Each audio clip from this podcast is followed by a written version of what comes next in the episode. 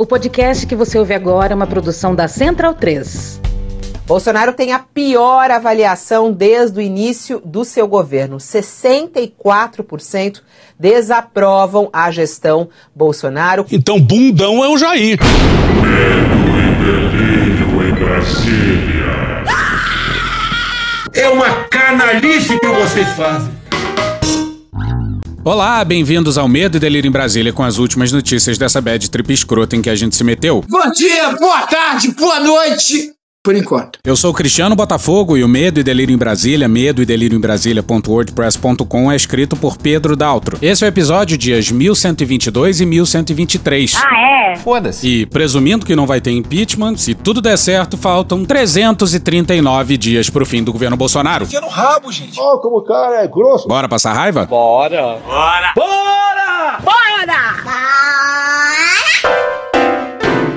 2022 Number One.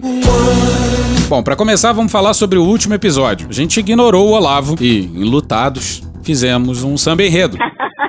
Da puta! Não é um sentimento nobre, mas até empatia tem limite, dessa vez a gente vai se permitir. Mas a gente esqueceu de lembrar que o último episódio de 2021 foi inteirinho dedicado ao finado guru. É o episódio dia 1084, o pessimismo do guru. Se você quiser ouvir, tá lá no nosso feed. Política ele não faz. E, sobretudo, um guerreiro ele não é. Estadista ele não é. De jeito nenhum. Ele é assim, como se fosse um, um prefeito de cidade do interior. Pois é, quem ganhou mais com a morte do guru foi Bolsonaro, que será poupado de ofensas desse naipe. Vamos seguir. Acelera bem, acelera! No último episódio, a gente também mostrou o orçamento federal. Vai dar errado. E como Ciro Nogueira e Arthur Lira renderam esse governo militar. Extremamente fácil. E tomaram o comando da distribuição das verbas. Ah, o Centrão. Votaram num cara do Centrão. São muitas dezenas de bilhões. Um belo de bananada. E eles abandonaram qualquer pragmatismo. Mas não parecem lá estar muito tranquilos, não. Calma, buceta. O ministro da Casa Civil, Ciro Nogueira, deu uma entrevista pro Globo. E a cada palavra dá pra quase se deliciar com o desespero do Ciro Nogueira. Que delícia, cara! No começo da entrevista, o Ciro Nogueira é lembrado que, na sua posse, em agosto de 2020, ele se apresentou como um amortecedor que diminuiria as tensões. Mas, Deu errado! em matéria do Daniel Golino, da Jussara Soares e do Tiago Bronzato, no dia 26 no Globo. Abre aspas, sou daqueles que defendem que decisão judicial se cumpre. Não parece! Qualquer decisão do senhor Alexandre de Moraes, esse presidente não mais cumprirá. Decisão judicial não se discute, se cumpre. Decisão judicial não se comenta, né? Se cumpre. O caminho é de muita tranquilidade e equilíbrio. Sai, Alexandre de Moraes! Deixa de ser canalha! Senhor Alexandre de Moraes, o senhor é um canalha. Nunca se deixou de cumprir uma decisão judicial. Fecha aspas. E o ministro do Supremo Tribunal Federal, Alexandre de Moraes, determinou que a Polícia Federal colha até amanhã depoimento de Jair Bolsonaro no inquérito que apura o vazamento de documentos sigilosos em uma transmissão do presidente em redes sociais. Decisão de não comparecimento do presidente Jair Bolsonaro para prestar o depoimento previsto para as duas horas da tarde desta sexta-feira. Uma decisão do ministro Alexandre de Moraes, do Supremo Tribunal Federal, negando o pedido de Bolsonaro para não depor a Polícia Federal. Vai dar merda! Vai dar merda! E mais sobre a fuga presidencial e o não depoimento, pelo menos até o momento. A... Duas letras. PS. Só no próximo episódio. Calma, calma. Mas voltando ao Ciro Nogueira, foram apenas ameaças. Abre aspas, costumo dizer que esse é um governo muito mais de ações do que palavras. Vocês falam de laudos, psi, la, é, laudos psi, é, de, tá, de psico, é, laudos aí. O governo do presidente Bolsonaro nem discute ações, discute palavras que são tiradas do contexto. A pressa da vacina não, não se justifica. E tem muito mais repercussão do que as ações, que são as melhores possíveis. Fecha aspas. Palavras se transformam em atos, e é um diálogo melhor do que o outro. Repara só que o desespero começa agora. Em caso de derrota nas urnas, o presidente reconhecerá o resultado das eleições? Abre aspas, ele vai ganhar. Fecha aspas. Mas que filho da puta, olha aí, veja você. Ele enrola, enrola e é incapaz de dizer que sim. E sim, claro, o presidente vai reconhecer o resultado das eleições. Ele é um democrata, afinal. Show! Drogado! Mas não faz, até porque se fizesse, tomaria um esporro. Pra puta que eu pariu, porra! Aspas, o país nunca deixou de reeleger um presidente. Quem reelege o presidente é a economia e a vida das pessoas vai melhorar. O PIB é o grande destaque desse boletim Focus, que está cada vez mais baixo. Vale falar que até setembro de 2021 o mercado esperava um crescimento de 2% para a economia nesse ano. Agora a gente está com esse crescimento pífio aí, previsto de 0,36%. Temos pesquisas que mostram que se a inflação for reduzida e o emprego voltar a crescer, Dados de emprego que saíram recentemente mostrando que há uma reação na taxa de desemprego, mas uma queda forte na renda dos trabalhadores. Tudo isso acaba trazendo perspectivas mais negativas. quase 40% das pessoas que hoje não votam no presidente podem vir a votar. Instituto Tirei do Cu. Os dados que você quer.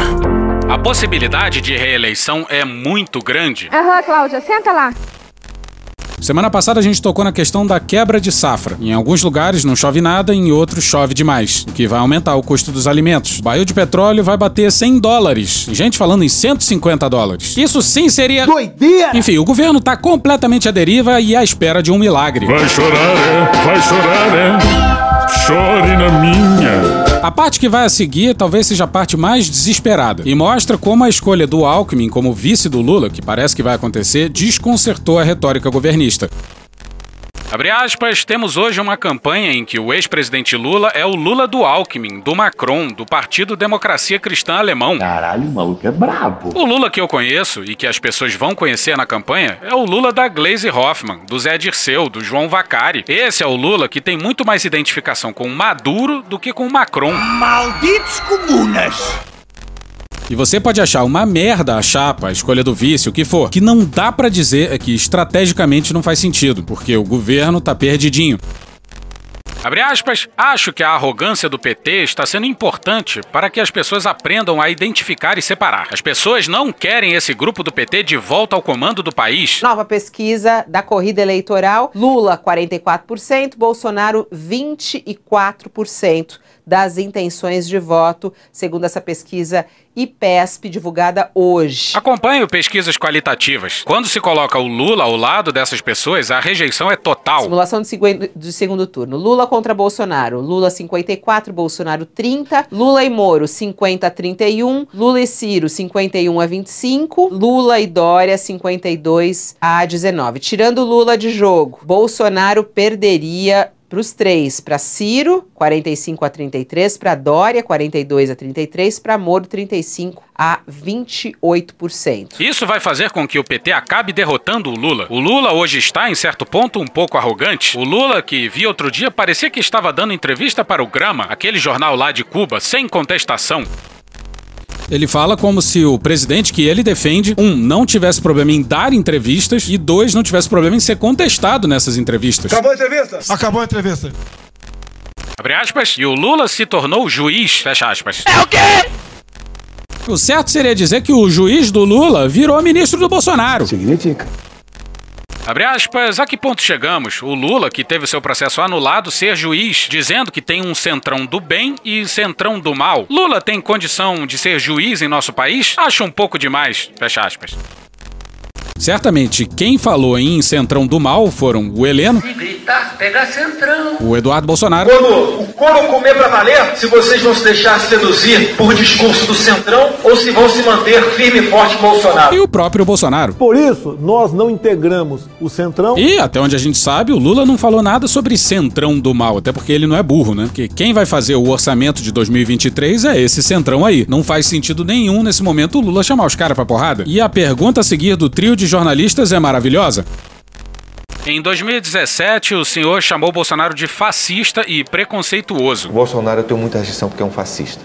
Ele tem um caráter fascista preconceituoso. No ano seguinte, durante as eleições, o senhor disse que ficaria até o fim com Lula. Nosso candidato é o presidente Lula e vamos com ele até o fim. Hoje, o senhor é ministro do governo Bolsonaro. Disse que está fechado com o presidente e atacou Lula em seus artigos. O que te fez mudar de opinião?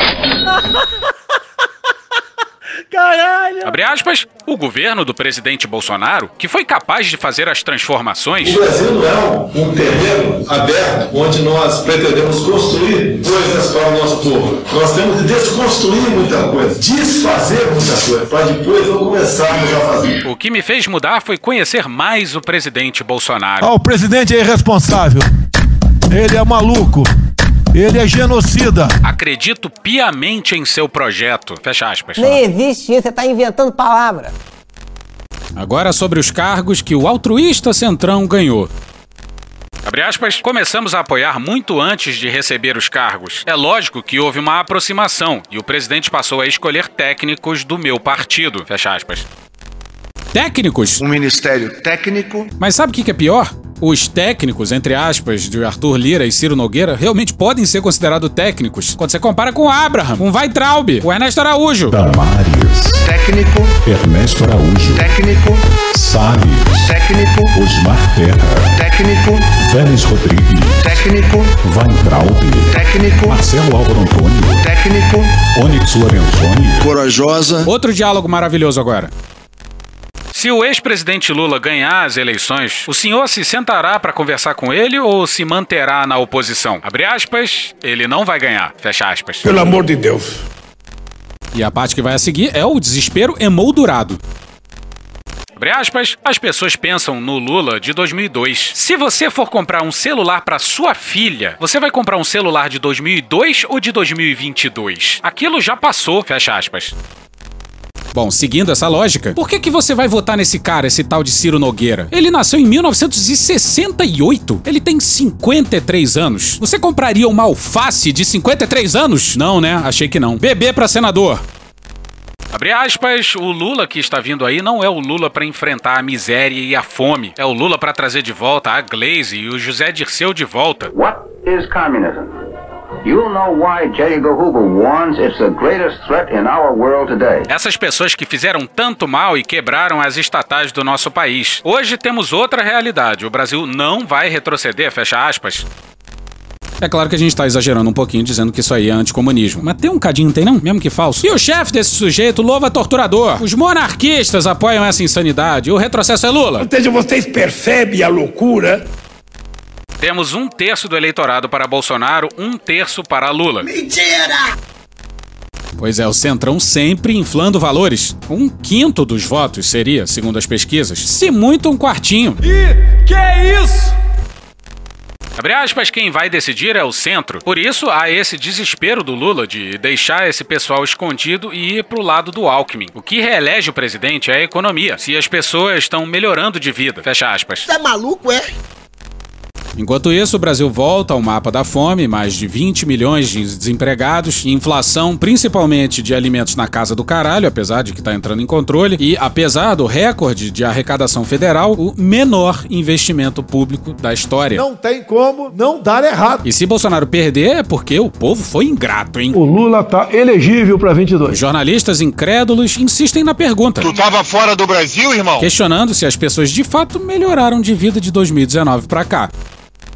Abre aspas, tivemos um problema no nosso país, um problema mundial. Gripezinha ou resfriadinho. É agora que o bicho vai pegar. Estaríamos perto da China se não tivéssemos tido a pandemia.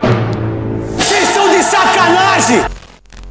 Bom, vai ver, ele tá falando de uma dança brutal de placas tectônicas. O Centrão também aparelhou o Centro de Sismologia Brasileiro. Existe isso? Não sei. E a América do Sul vai tocar a Ásia. E é só pegar a evolução do investimento público. Quem fala isso aí é maluco. No atual estado de coisas, a sina do Brasil é no máximo um crescimento de galinha, um voo de galinha. Comparar o Brasil com a locomotiva de crescimento mundial é maluquice. Eu não tô doido, não! No novo normal da China, ela cresce 5, 6% ao ano. E passou décadas crescendo 10% ao ano. Abre aspas, é um momento único. Não teve um presidente que enfrentou uma pandemia. Fecha aspas. E continua não tendo, né? Brasil continua não tendo um presidente que tenha enfrentado a pandemia. Devemos sim voltar à normalidade. Tem alguns idiotas até hoje ficam em casa. Ficar nessa máscara faz de novo. A minha filha de 11 anos não será vacinada. Tivemos governadores que enfrentaram uma pandemia, prefeitos, senadores, deputados e, acima de tudo, todos que fazem parte do SUS. Esse pessoal enfrentou a pandemia. Bolsonaro não, Pazuello não, muito menos o general Braga Neto, o responsável pela coordenação federal que nunca existiu. Abre aspas, não faltou uma vacina para nenhum brasileiro. Alguém sabe quantos por cento da população vai tomar vacina? Pelo que eu sei, menos da metade vai tomar vacina. Hoje o Brasil é uma referência mundial nesse setor. Então o presidente sempre defendeu a liberdade das pessoas escolherem se vacinar. Liberdade acima de tudo, pessoal. A nossa liberdade vale mais que a nossa própria vida. O presidente é um homem muito espontâneo. Só for na casa da tua mãe. Quando ele vai defender a liberdade das pessoas, ele pode até ser mal interpretado. Aquele que abre mão de um milímetro da sua liberdade troca de segurança, seja o que for, não terá nada no futuro. É mentira. Mas, volto a dizer, as suas ações são muito mais importantes do que as suas palavras. O presidente Jair Bolsonaro participou hoje de uma motociata em São Paulo. Ah, porra, coitado, ele é mal interpretado. Qualquer decisão do senhor Alexandre de Moraes, esse presidente não mais cumprirá. Coitado. Ah, coitado. Abre aspas, o Moro é um conflito ambulante. O Moro, quando era juiz, queria ser político. Virou político e quer permanecer juiz. É uma pessoa com conflitos. Tenho minhas dúvidas se ele vai permanecer até o final. Fecha aspas.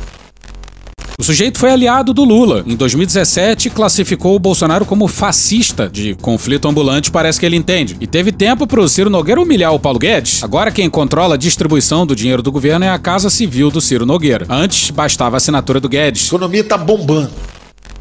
Abre aspas, essa situação foi criada em comum acordo com o ministro Paulo Guedes. Achamos que era muito melhor tanto para ele quanto para a Casa Civil. Levamos esse pleito ao presidente. O que acontece é que o Paulo Guedes sempre ficava encarregado de dar o não para alguns pleitos dos ministérios. Além de amortecedor, agora eu sou um para-raio do posto Ipiranga. Humilho, humilho, humilho. Divido com o Guedes a responsabilidade de dizer o não e o sim, fecha aspas. Aham. Sim, Ciro Nogueira é solidário e trouxe para si a dolorosa missão de negar pedidos aos parlamentares. Meu herói. O pessoal do Centrão é muito altruísta. Aí lembra do governo dizendo que não teria como saber quem recebeu emendas? Mentiroso sem vergonha, vai pro inferno. Abre aspas, não existe emenda de relator que não se saiba quem é o autor. Fecha aspas. Olha só. Ciro Nogueira é perguntado sobre a prioridade do governo em 2022. Abre aspas, recebemos dos ministérios sugestões de 400 projetos. Tive uma discussão com o presidente no início da semana. Ele pediu para dar foco na questão da redução da maioridade. Fecha aspas. Meu Deus, a gente vai cansando, sabe?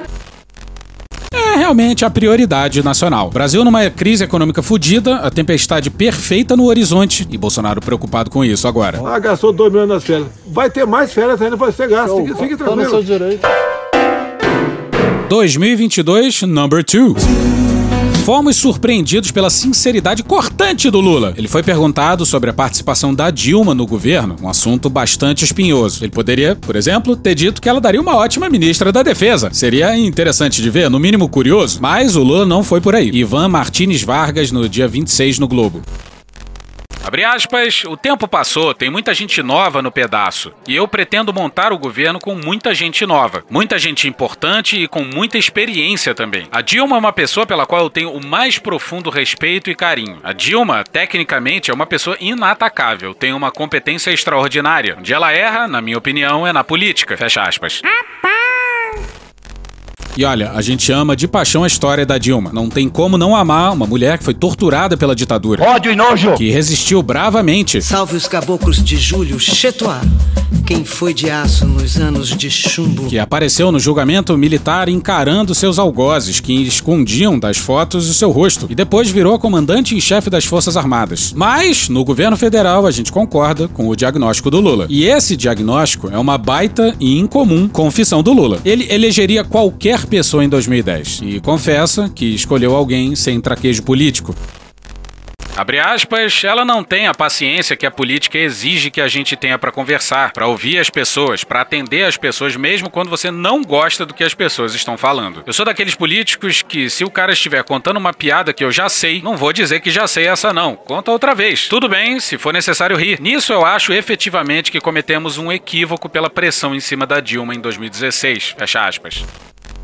Pois é, o Lula foi. Cruel! Muito cruel! E a gente espera que ele tenha avisado a Dilma que falaria isso em público. É o mínimo. O mínimo! E, obviamente, a gente sabe como o mandato da Dilma acabou, naquele shit show liderado por Cunha, Janaína e companhia. Já que estamos falando de Dilma, teve problema também na sua atuação como ministra de Minas e Energia e depois na Casa Civil. No primeiro mandato do Lula rolou um embate entre as visões da Dilma e da Marina Silva, então ministra do Meio Ambiente. No fim das contas, a Dilma venceu a disputa e o governo apostou num projeto energético da época da ditadura. Belo Monte saiu de lá. Depois, ela já presidente, o que era Brasil Grande na ditadura, virou Brasil Maior. E o que a gente está querendo dizer aqui é que a gente acha que quase duas décadas depois, dá para cravar que um projeto de país ligado mais ao meio ambiente teria feito muito mais sentido. Dito isso, repetimos: amamos a história da Dilma e isso nada nem ninguém vai apagar. Ah, e mudando de assunto, saiu pesquisa XP e PESP. Vinícius Nunes, no dia 27, no Poder 360. Pesquisa XP e PESP, realizada nos dias 24 e 25 de janeiro de 2022 e divulgada nessa quinta-feira, dia 27 de janeiro, mostra o ex-presidente Lula, do PT, na liderança do primeiro turno presidencial nas eleições de outubro, com 44% dos votos. O petista tem uma vantagem de 20 pontos percentuais sobre o presidente Jair Bolsonaro, do PL. O segundo colocado, que marca 24%. O levantamento confirma a última pesquisa Poder Data, realizada entre 16 e 18 de janeiro, que registra um empate técnico técnico entre Lula e a soma de todos os outros nomes testados. Pois é, a campanha deve ser dedo no cu e gritaria. E a gente imagina, hipotetiza, chuta que essa vantagem do Lula deve diminuir um pouco, porque ele vai ser vidraça pra caceta. O que, vocês acham? Mas pelos números de agora, Lula periga levar no primeiro turno. Foram feitos cenários com Moro e sem Moro, e dá para entender a transferência de votos do ex-juiz. Cenário 1 com Moro: Lula 44, Bolsonaro 24, Moro 8, Ciro 8, Dória 2, Tebet 1, Pacheco 1. Eu fico muito triste, cara! Desaberto, filho da puta! O candidato do Partido Novo não pontua. Eu tô muito felizão aí. Dava até pra comer um pastelzinho com Guaraná. Ia ser top, aí. Agora vamos ao cenário 2, sem Moro. Lula 44, Bolsonaro 26, era 24 no outro. Ciro 9, era 8 no outro. Dória 4, era 2 no outro. Tebet, Pacheco, Alessandro Vieira e o cara do Novo, todos com 1%. Os 8% do Moro se dividem assim: 2 vão para Bolsonaro, 1 para Ciro, 2 para Dória, 1 pro candidato do Novo e mais dois que vão anular ou vou votar em branco. Faz algum sentido para você isso? Pois bem. Aí rolou um cenário impossível de segundo turno entre Bolsonaro e Moro. E nesse maravilhoso cenário, o grande vitorioso é brancos e nulos, com 37%. Moro fica em segundo lugar com 35% e o seu ex-chefe com 28%. Suco de Brasil. E vamos voltar à chapa Lula e Alckmin. O Hélio Gaspar escreveu um bom texto sobre a questão, no dia 25 na Folha. É um trecho longo, mas vale a pena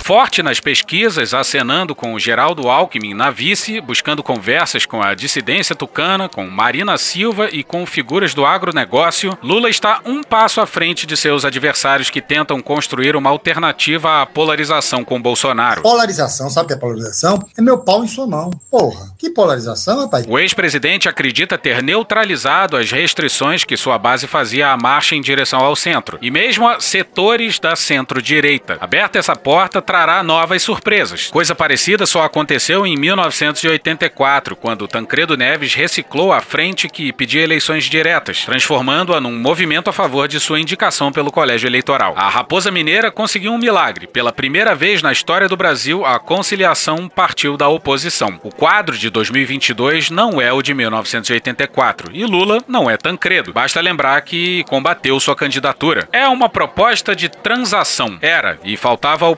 petista a percepção de que o país precisava era de uma transação. Essa manobra havia sido exposta mais de um século antes pelo jornalista Justiniano José da Rocha, em seu texto Ação, Reação, Transação. O PT viria a expulsar os três deputados que votaram em Tancredo na reunião do Colégio Eleitoral, readmitindo-os anos depois. Entre um gesto e outro, Lula conheceu Emílio Odebrecht na casa do tucano Mário Covas. A história não se repete, mas rima, como ensinou Mark Twain. Um salto de Lula em terras onde o PT não vinha navegando amplia sua base, mas não muda a essência da candidatura. A polarização dos sonhos de Bolsonaro é um embate da direita dele com a esquerda de Lula. É meu pau em sua mão. Porra. O PT flertando com o centro atrapalha o capitão. Lula não é Tancredo, mas precisa construir um personagem que seja pelo menos parecido. Tancredo, com sua férrea suavidade, nunca foi de esquerda, nem perdia horas de sono com ela. Foi-lhe fácil armar a coligação que o elegeu. Lula deu os primeiros passos nessa longa estrada estrada. Com isso, colocou-se à frente dos postulantes que estão na pista. João Dória e Sérgio Moro parecem engessados, e Ciro Gomes ressurge com sua proposta de plebiscitos legítimos, porém com um maldito precedente venezuelano. Já Bolsonaro selou a sua aliança com Valdemar Costa Neto, sabendo que não controla seu prazo de validade. Transformar uma candidatura num movimento foi coisa conseguida por Tancredo no Brasil e por Barack Obama nos Estados Unidos. Exige um temperamento de aço. O mineiro partiu da inédita mobilização das forças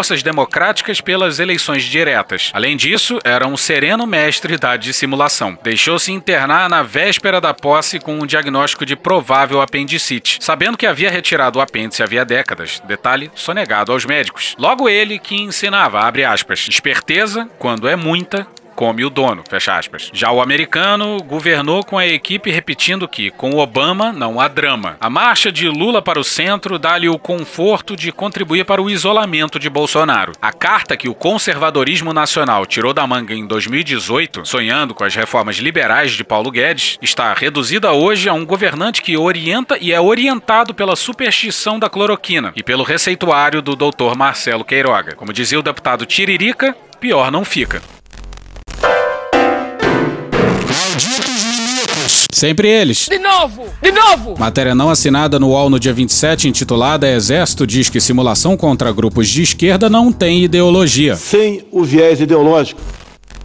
Após ser questionado pelo deputado federal Ivan Valente, do PSOL de São Paulo, o Exército informou que um treinamento de 2020 para ensinar a combater ameaças de esquerda, militantes e organização marxista foi realizado, aspas, sem nenhuma conotação política, ideológica nem de nacionalidade. Fecha aspas. Os detalhes da ação, batizada de Mantiqueira, foram publicados em dezembro do ano passado pelo site The Intercept Brasil, que obteve um documento sobre o caso. De acordo com o documento, o treinamento foi proposto aos alunos do Centro de Instrução de Operações Especiais, durante uma simulação de um país fictício chamado Brasânia. Na descrição da história da nação é possível encontrar vários paralelos com a trajetória brasileira, passando pela guerrilha do Araguaia, as chamadas ameaças comunistas popularizadas nas décadas de 60 e 70 e manifestações marcadas pelo uso de mídias sociais. Olha os paralelos, e eles estão lá na excelente matéria do Intercept. Bem importante. O inimigo fictício surgiu de uma dissidência do Partido dos Operários, o PO, que recruta e treina militantes do MLT, o Movimento de Luta pela Terra. É tipo a versão verde-oliva daquele meme, amiga, haja naturalmente. E eis a resposta do Exército.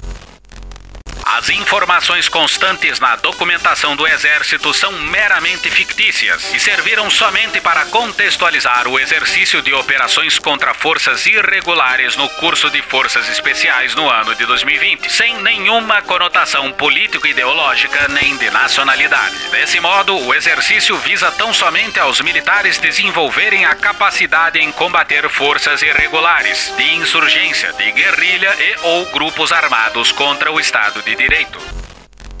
Ô, locutor militar, aproveita que você tá aí na área e fala mais umas verdades verde-oliva pra gente. Com todo prazer, solta a trilha. Não houve golpe, não houve tortura. Os militares são honestos, nunca houve ditadura. A cúpula do governo militar que decretou o AI-5 e algumas vezes falou em ditadura era tudo maluco. Na verdade, o Palácio do Catete era um hospício naquele 13 de dezembro de 1968. Aí, claro, como todos sabem, o Herzog se suicidou.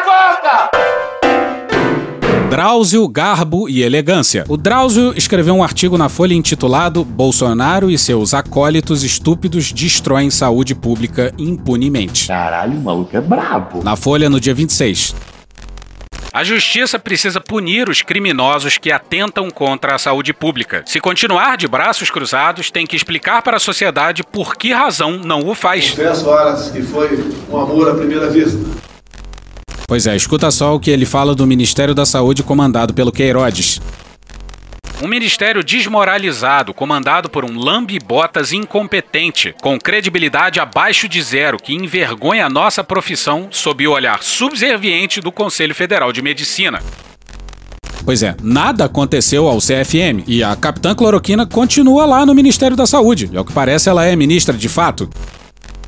O empenho em confundir o povo é tão grande que o ministro da Saúde, acompanhado da ministra que teve o privilégio de receber Jesus no alto de uma goiabeira, viajaram para Lençóis Paulista decididos a explorar o caso de uma menina que teve parada cardíaca horas depois de receber a vacina. A ministra se apressou a divulgar a suspeita pelo Twitter, sem mencionar que o laudo médico já havia concluído que o episódio não guardava relação com a vacina. Na mesma plataforma, o ministro curtiu a mensagem da colega. Para completar o show de horrores e de oportunismo rasteiro, o próprio presidente da República se deu ao trabalho de telefonar para os familiares da criança, em contraste com o desprezo às 623 mil famílias brasileiras que perderam entes queridos na pandemia.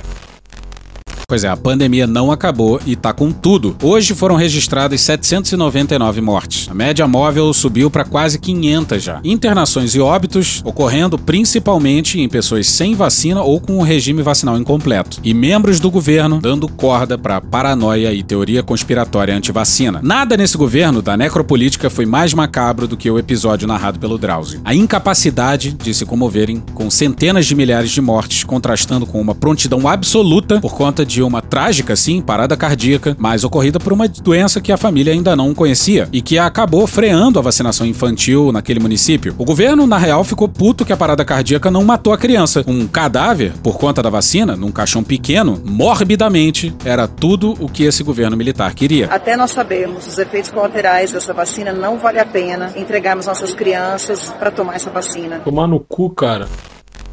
Enquanto na Inglaterra o primeiro-ministro pode cair por causa de uma festinha que contrariou as recomendações oficiais de isolamento social, no Brasil, o presidente, o ministro da Saúde e seus acólitos, e escolhidos a dedo nas catacumbas da estupidez humana, conspiram contra a saúde pública sem que nada lhes aconteça.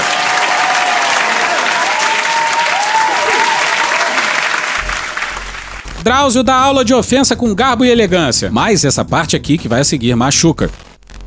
Essa pandemia é mais prolongada do que esperávamos. A variante Omicron se dissemina numa velocidade impressionante. Em mais de 50 anos de medicina, nunca vi virose tão contagiosa. Os mais velhos diziam que a varíola era assim, mas não cheguei a ver, porque a vacinação varreu o vírus da face da Terra.